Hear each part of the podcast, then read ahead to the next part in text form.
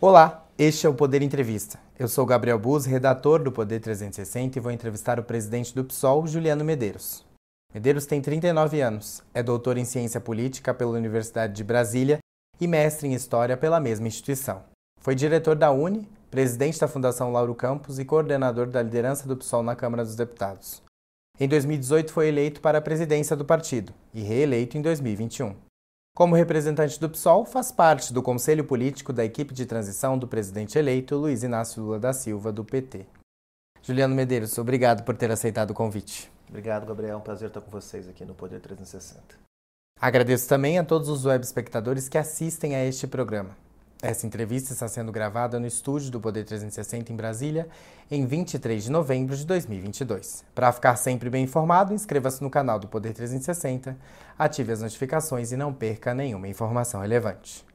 Eu começo essa entrevista perguntando: nesses primeiros dias de trabalho da transição do governo, quais são os maiores desafios? Gabriel, a transição ela tem um propósito definido pela lei, inclusive, que é de fazer com que o processo de mudança de um governo para o outro tem o mínimo de impacto possível na vida das pessoas. Isso quer dizer que os programas sociais não tenham descontinuidade, os contratos é, estabelecidos com o poder público sejam mantidos, medidas administrativas sejam tomadas para que as mudanças não penalizem o cidadão brasileiro, que é, obviamente é o, é o produto final do trabalho do Poder Executivo é atender as pessoas. Né? Então, o trabalho da transição nesse momento é levantar informações para fazer um diagnóstico. Né? Eu acho que a dificuldade que nós temos enfrentado mais, maior nesse momento, é exatamente de ter as informações que nós precisamos no tempo que é muito curto para a montagem do governo. Portanto, não é nem culpa da equipe de transição, nem sequer do governo Bolsonaro que está se despedindo, mas um tempo que realmente é muito curto para levantar as informações que são necessárias num Estado que é muito grande. Ou seja, a máquina do Estado brasileiro não são só os ministérios, tem as empresas públicas, as autarquias federais, toda uma estrutura que foi muito modificada nos últimos anos pelo governo Temer, depois pelo governo Bolsonaro e que nós vamos fazer uma radiografia, um diagnóstico da situação atual dessa estrutura para poder entregar isso para o presidente eleito, o presidente Lula, e ele, a partir daí, fazer a organização e a montagem do seu governo. Eu acho que o nosso principal adversário nesse momento é o tempo, já que o Lula não pode esperar que esse trabalho seja concluído para depois começar a montar o governo. São tarefas que são feitas simultaneamente, e isso, claro, traz uma série de inconvenientes. Né? A PEC para manter o Auxílio Brasil em 600 reais, já em janeiro, ela enfrenta resistências nesse momento. Houve uma nova reunião com o vice-presidente eleito Geraldo Alckmin para tratar desse assunto. O que, na avaliação do senhor, precisa ser feito para aprovar a medida a poucos dias do recesso do Congresso? É, essa medida, primeiro, é fundamental, porque nós temos uma anomalia do Brasil, que é o fato de que o Congresso Nacional, que está concluindo o seu mandato, a sua legislatura, é que aprova o orçamento do governo que vai entrar em janeiro. Então há uma incongruência entre quem aprova e quem executa. Né? É, e isso, claro, precisa ser corrigido. Todo mundo sabe que o orçamento que o Bolsonaro enviou para o Congresso Nacional é um orçamento que prevê quase nada de investimento, que estrangulou áreas fundamentais como combate ao câncer, farmácia popular, educação infantil, escolas em tempo integral, para não falar das universidades, as bolsas de estudo que já estão completamente sucateadas nos últimos anos. Então, este orçamento que o Bolsonaro enviou para o Congresso, ele inviabiliza simplesmente o funcionamento do Estado brasileiro.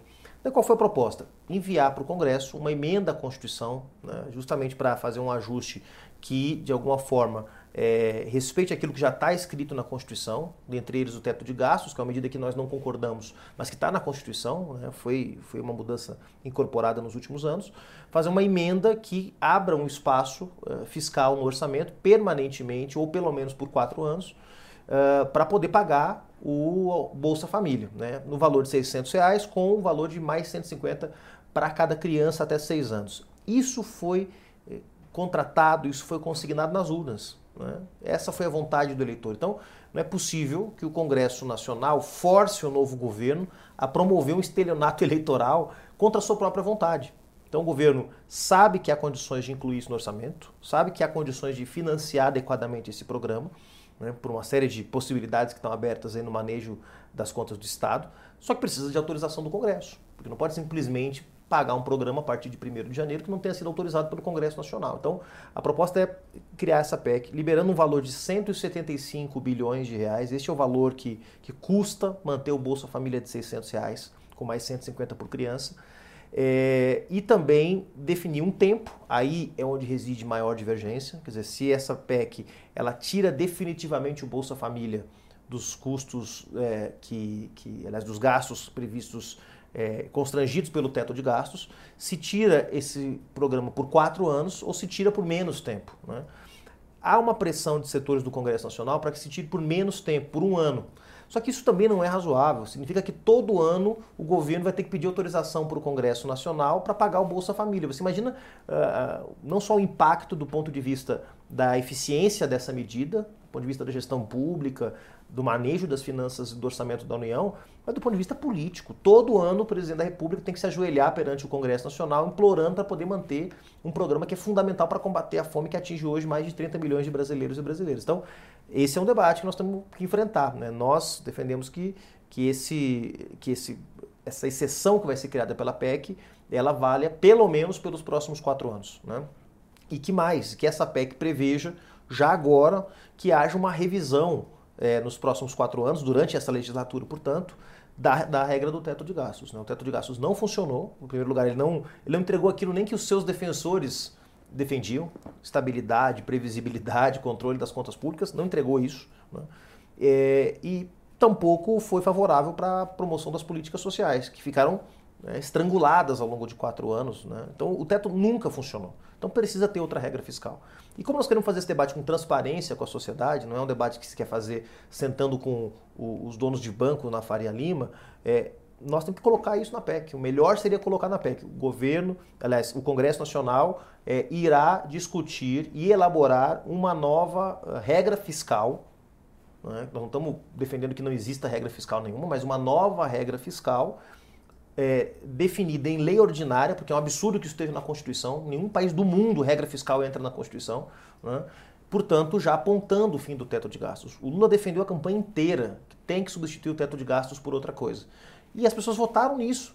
Então é razoável que o Congresso Nacional também se comprometa com este programa que foi vitorioso nas urnas e que coloque já nessa PEC a previsão de substituição do teto de gastos por alguma regra fiscal definida em lei ordinária. Presidente, o PT e o núcleo mais próximo a Lula erraram ao ter proposto uma PEC uma semana depois do resultado das eleições, antes mesmo de o um novo governo eleito ter organizado sua base no Congresso? As dificuldades também são fruto dessa falta de diálogo inicial? Não acho, não acho. Nossa, primeiro que a nossa coalizão foi uma coalizão de 10 partidos. Esses 10 partidos estão absolutamente comprometidos com a aprovação de uma medida que garanta o financiamento do programa que foi vitorioso nas urnas. Então, desse ponto de vista, aqui não há nenhuma divergência.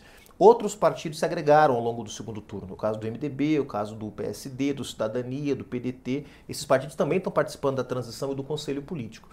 Somados, eles não garantem os 308 votos que são necessários para aprovar a PEC. Bom, daí que é necessário que esse novo governo que vai se formar inicie um diálogo com o Congresso Nacional e com outros partidos. Então, ninguém está dizendo aqui que os partidos que vão compor a base de apoio do governo no Congresso, que esses partidos são suficientes para aprovar a PEC. Todo mundo sabe que tem que dialogar com outros partidos, não necessariamente partidos que são oposição já anunciada ao governo Lula, mas partidos que são independentes, que não vão compor a base de apoio, é, para poder ter os 308 votos. Agora, uh, isso está sendo feito. Né? Que haja dificuldade nesse diálogo, bom, isso é incontornável, porque há outros interesses. Tem gente que quer poder todo ano chantagear o governo. Né? Tem lideranças parlamentares que todos os anos vão querer colocar essa faca no pescoço e a partir disso arrancar concessões.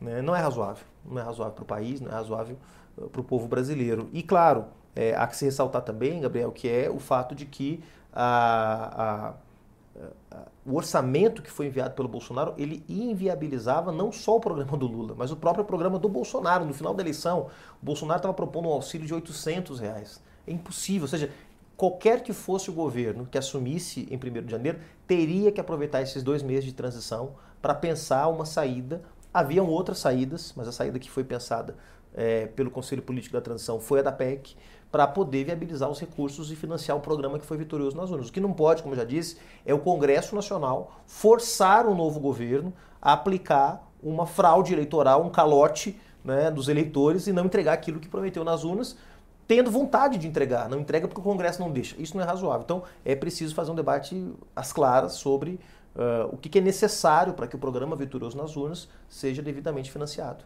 O senhor afirmou aqui no início da entrevista que a transição serve para captar as informações de como está a situação do país e não para definir as novas prioridades do governo. As informações estão sendo passadas de forma transparente pela gestão do presidente Jair Bolsonaro? As informações que eu tenho é que poucos foram os ministérios que resistiram mais. Né? Eu sei que teve um episódio envolvendo a SECOM, né, onde parece que uma reunião foi desmarcada de última hora, né? então a, a SECOM para quem não sabe, a Secretaria de Comunicação Institucional não é o Ministério das Comunicações, é um órgão que cuida da comunicação institucional do governo, é, onde supostamente se abrigou durante muito tempo o gabinete do ódio e boa parte daqueles blogueiros de extrema direita que o governo uh, financiava. Né? Então, houve uma reunião que foi desmarcada, não me parece, me parece alguns dias atrás, e teve um episódio com o Ministério da Defesa, também que parece que atrasou algumas informações. São, me parece que são os dois episódios que a gente teve aí de resto, há, há uma colaboração por parte dos, é, dos ministérios. Eu tenho dito sempre o seguinte também, Gabriel.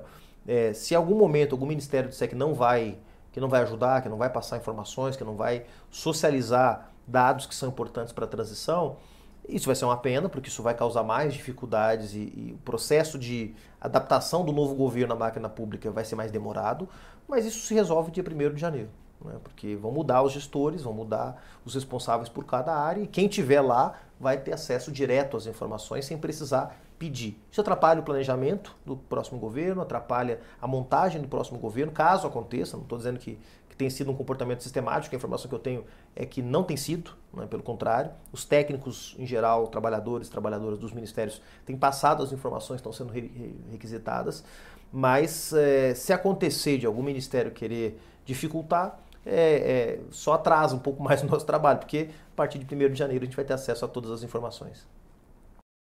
O PSOL se divide sobre compor oficialmente o governo Lula a partir de janeiro. Uma ala defende que o partido seja independente e coordene as bandeiras mais à esquerda dentro do Congresso, com liberdade para divergir da próxima gestão federal, se for o caso. Como o PSOL deve atuar no novo governo? Essa é uma boa pergunta. Primeiro que o pessoal preserve o seu direito de divergir, independente da sua relação com o governo. Se o pessoal entrar no governo, isso não significa que vai colocar uma mordaça no partido, ele vai deixar de defender as coisas que ele, que ele defende. É, então, uma coisa não tem a ver com a outra do meu ponto de vista. Né? O pessoal vai manter sua independência política para defender suas bandeiras, quaisquer que sejam elas. Né? Esse é um governo, todos nós sabemos, um governo é, de coalizão, né? de uma frente muito ampla que foi formada durante a eleição para derrotar o Bolsonaro. E, claro, eu imagino que ele vai expressar essa frente ampla que foi, que foi formada durante as eleições. É, eu avalio, Gabriel, que o pessoal vai dar uma contribuição importante para a reconstrução do Brasil. Se essa contribuição vai ser dada a partir do Congresso Nacional, se essa contribuição vai ser dada com cargos no governo federal, ministérios, é, isso é um debate realmente que o pessoal vai fazer ainda e há diferentes posições sobre isso. Mas eu não tenho dúvida, não há nenhuma chance do pessoal ser um partido de oposição ao governo Lula, ou do pessoal lavar as mãos e dizer, olha, nós precisamos aprovar uma medida aqui importante para financiar uma política social que foi desmontada pelo governo Bolsonaro. Ah, mas o pessoal não tem nada a ver com isso, o governo Lula que vai atrás dos votos. Não há nenhuma chance disso acontecer. Então, o pessoal, nesses próximos quatro anos, os seus deputados, as suas deputadas, a sua militância através dos movimentos sociais em que a gente atua, vai lutar para que o programa que foi vitorioso nas urnas, que é um programa que prevê aumento real do salário mínimo, que prevê um plano nacional de combate à crise climática, financiando um processo de transição energética, que prevê a reconstrução das políticas de proteção social no país, o aumento dos investimentos em saúde e educação. Esse programa que foi aprovado nas urnas, que inclui a revogação do teto de gastos, né? é, este programa nós vamos lutar para que ele seja implementado. Né? Eu tenho certeza que o Lula quer que esse programa seja implementado, mas nem sempre o que um governante quer é o que as condições objetivas permitem. Então vai ter que lidar com o Congresso Nacional, vai ter que lidar com pressões de toda a ordem, vinda de todos os lados. Então, o pessoal vai lutar para que esse programa seja viabilizado. Se é dentro do governo, como eu defendo, ou se é com uma atuação parlamentar de, de, de apoio de tensão política para que esse programa seja uh, viabilizado, isso nós vamos decidir no mês de dezembro, de forma democrática, com muito debate com a nossa militância, como a gente costuma fazer sempre. Presidente, é isso mesmo que eu ia perguntar. Falta pouco mais de um mês para o governo começar de fato. Tem uma data definida já em dezembro para discutir esse tema? O pessoal tem um diretório nacional, que é a nossa instância máxima de decisão entre os nossos congressos, né, convocado para o dia 17 de dezembro. Né? Até lá nós vamos tomar uma definição. É, não há, por enquanto, nenhum convite para que o pessoal assuma espaços no governo, é importante deixar isso claro. Então não há convite para que o pessoal tenha ministros ou ministras no governo. É, se esses convites chegarem, isso também vai ser levado para apreciação do nosso Diretório Nacional. É, é lá que a gente vai debater e vai decidir a nossa posição sobre isso. Presidente, se escolher apoiar o governo Lula, o PSOL vai reivindicar espaço na gestão, eventualmente. Há ministérios que seriam do interesse do PSOL? Se sim, quais? Não há nenhum debate no partido sobre isso. Né? Agora, claro, se a decisão for de compor o governo, obviamente há áreas em que o pessoal pode dar contribuições mais, digamos, é, acho mais robustas, porque tem mais experiência né, na gestão pública, por exemplo, das políticas sociais. O pessoal tem uma vasta militância na área da educação, na área da saúde, dos direitos humanos, a luta dos povos indígenas, para não falar, claro, da vastíssima experiência que o pessoal tem, graças à militância do MTST com a questão da moradia popular né, e do direito à cidade. Então, eu acho que tem muitas áreas, mas sobretudo as áreas sociais são áreas em que o pessoal poderia dar uma contribuição muito importante. Mas como eu disse, não há nenhum debate no pessoal sobre composição de cargos no governo, não há nenhum convite feito. Se houver um convite e se a decisão do pessoal for a de participar do governo, certamente a gente tem toda condição, não só do ponto de vista técnico e político, de contribuir, mas legitimidade para isso, uma vez que nós apoiamos o Lula no primeiro turno, estivemos na coalizão de, da, da, da, campanha do Lula já desde o primeiro minuto, então estamos muito legitimados para participar da gestão, caso essa seja a nossa decisão. Presidente, eu esqueci de fazer uma pergunta inicialmente, mas caso a PEC não seja aprovada até dezembro, já há um plano B no Conselho Político para garantir o Auxílio Brasil já em janeiro de 600 reais? Não se discute plano B, porque a PEC vai ter que ser aprovada. Né?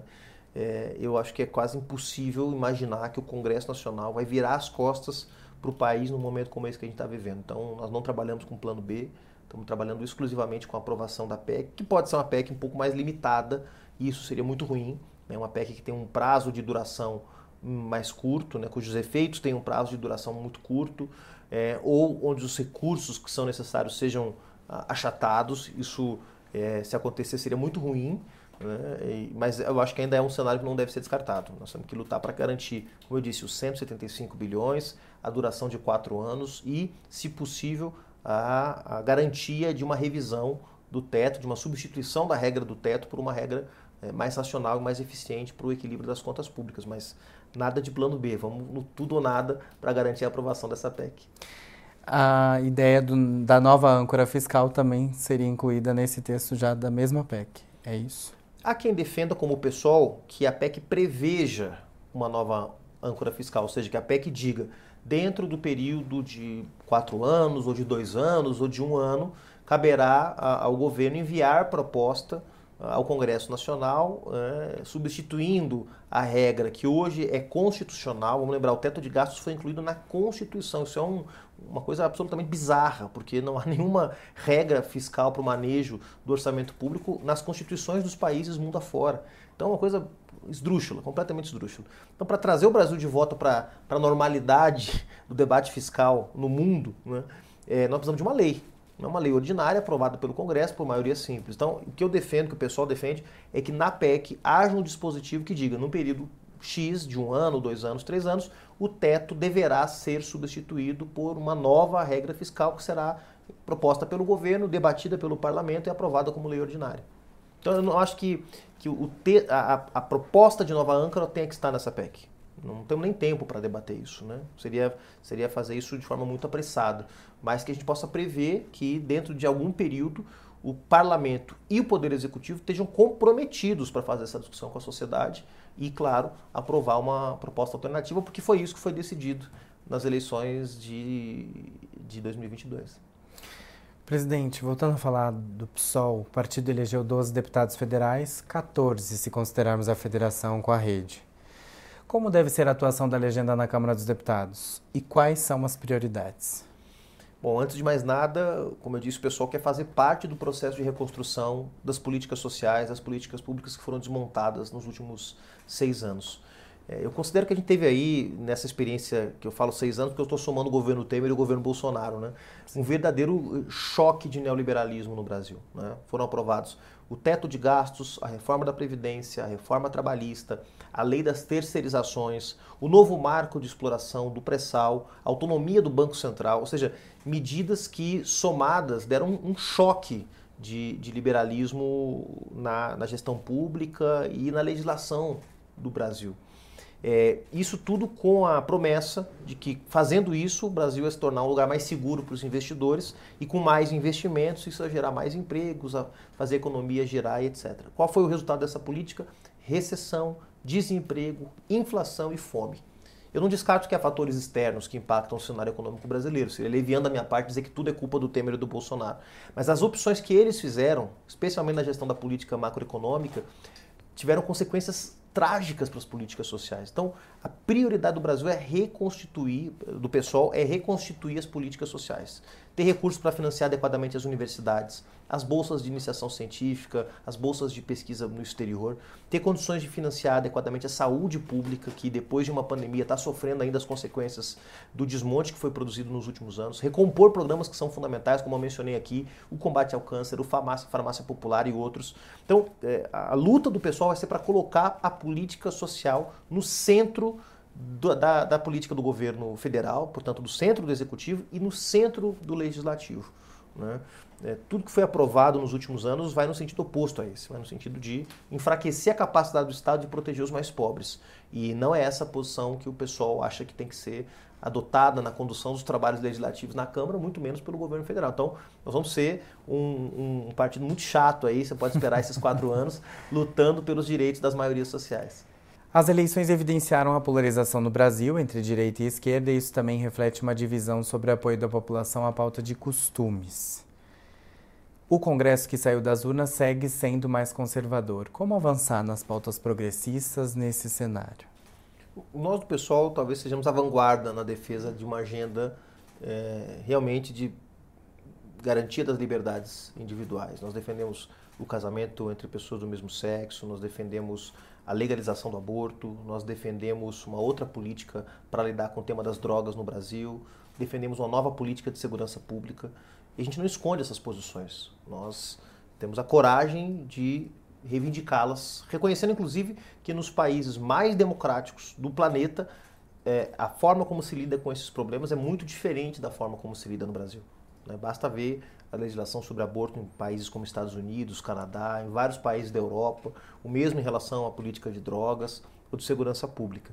Agora, claro, a gente sabe também que nós, nos últimos anos, vivemos um retrocesso né, dessas discussões, desses temas aqui no Brasil. Né? Houve uma, uma ofensiva dos valores conservadores, dos valores que antiliberais, inclusive, desse ponto de vista, é, e que tiveram como propósito de alguma forma, legitimar um processo de isolamento político e até mesmo de perseguição em relação aos partidos e movimentos de esquerda. Então, um partido como o nosso tem que ter muita paciência. A gente não pode achar que porque tem uma agenda que é uma agenda que hoje é minoritária na sociedade, a sociedade tem que aceitá-la simplesmente do dia para a noite. É um trabalho de educação política, é um, um trabalho de debater abertamente essas questões, de não colocá-las debaixo do tapete, de não achar que são tabus, de não naturalizar a tentativa de tornar esses temas tabus no Brasil.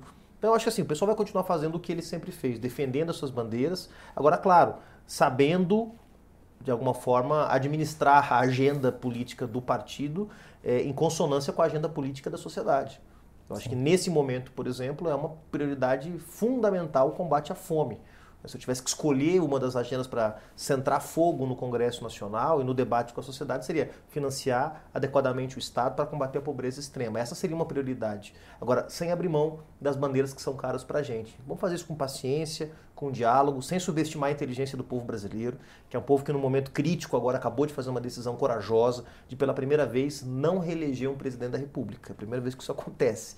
Então, é, confiar na sabedoria e na disposição do povo brasileiro de, de enfrentar os seus dilemas e de dar ao país também uma saída mais democrática e de maior liberdade para o seu povo. Agora a gente vai fazer um jogo rápido. Vou falar sobre alguns temas e o senhor responde brevemente qual a sua percepção sobre o assunto, se é a favor ou contra. Eu começo perguntando se o senhor é a favor ou contra uma flexibilização na lei que permite o aborto. Certamente. O senhor é a favor ou contra a legalização do uso recreativo da maconha, como está ocorrendo em vários países da Europa e também em alguns estados dos Estados Unidos? Favorável. O senhor é a favor ou contra cotas para minorias nas universidades?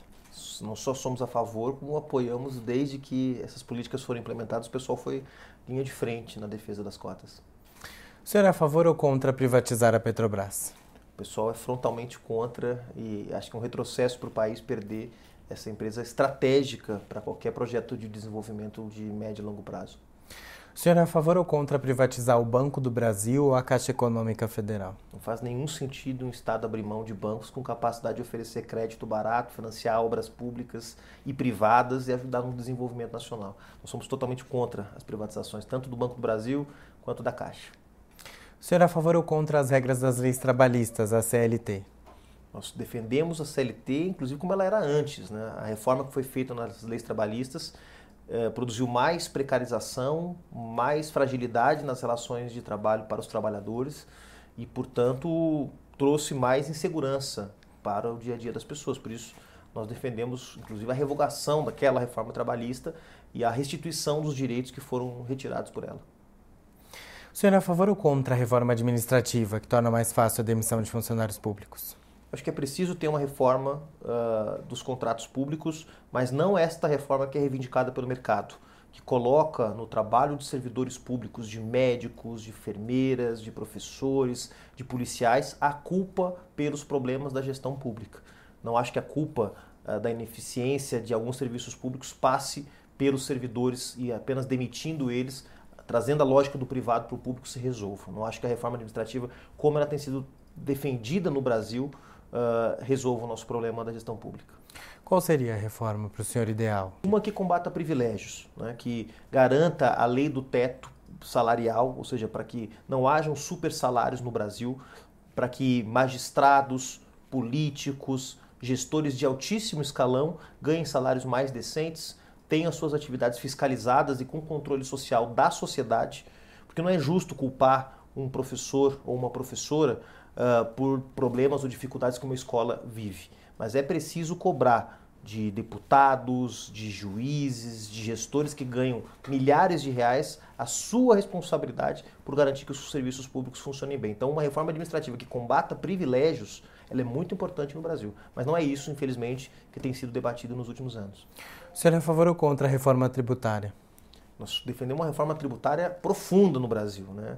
Agora, a questão é qual reforma. Uma reforma que apenas unifique impostos pode trazer mais racionalidade para o funcionamento da máquina pública, mas ela não resolve. Nós precisamos de uma reforma tributária progressiva, que faça os pobres, os trabalhadores, a classe média pagarem menos imposto no Brasil e que traga para cá também modelos bem-sucedidos em outros países, em especial na Europa e na América do Norte, que uh, cobram mais impostos dos super ricos, de quem resolve, de quem prefere especular na bolsa de valores a, a, a, investir de forma produtiva. Uma reforma tributária progressiva é uma das nossas bandeiras centrais. O senhor conhece o projeto de lei contra fake news em tramitação no Congresso? É a favor ou contra esse projeto? A bancada do pessoal tem debatido essa questão e nós achamos que é importante ter uma legislação que coíba as fake news. Este projeto tem alguns problemas, né?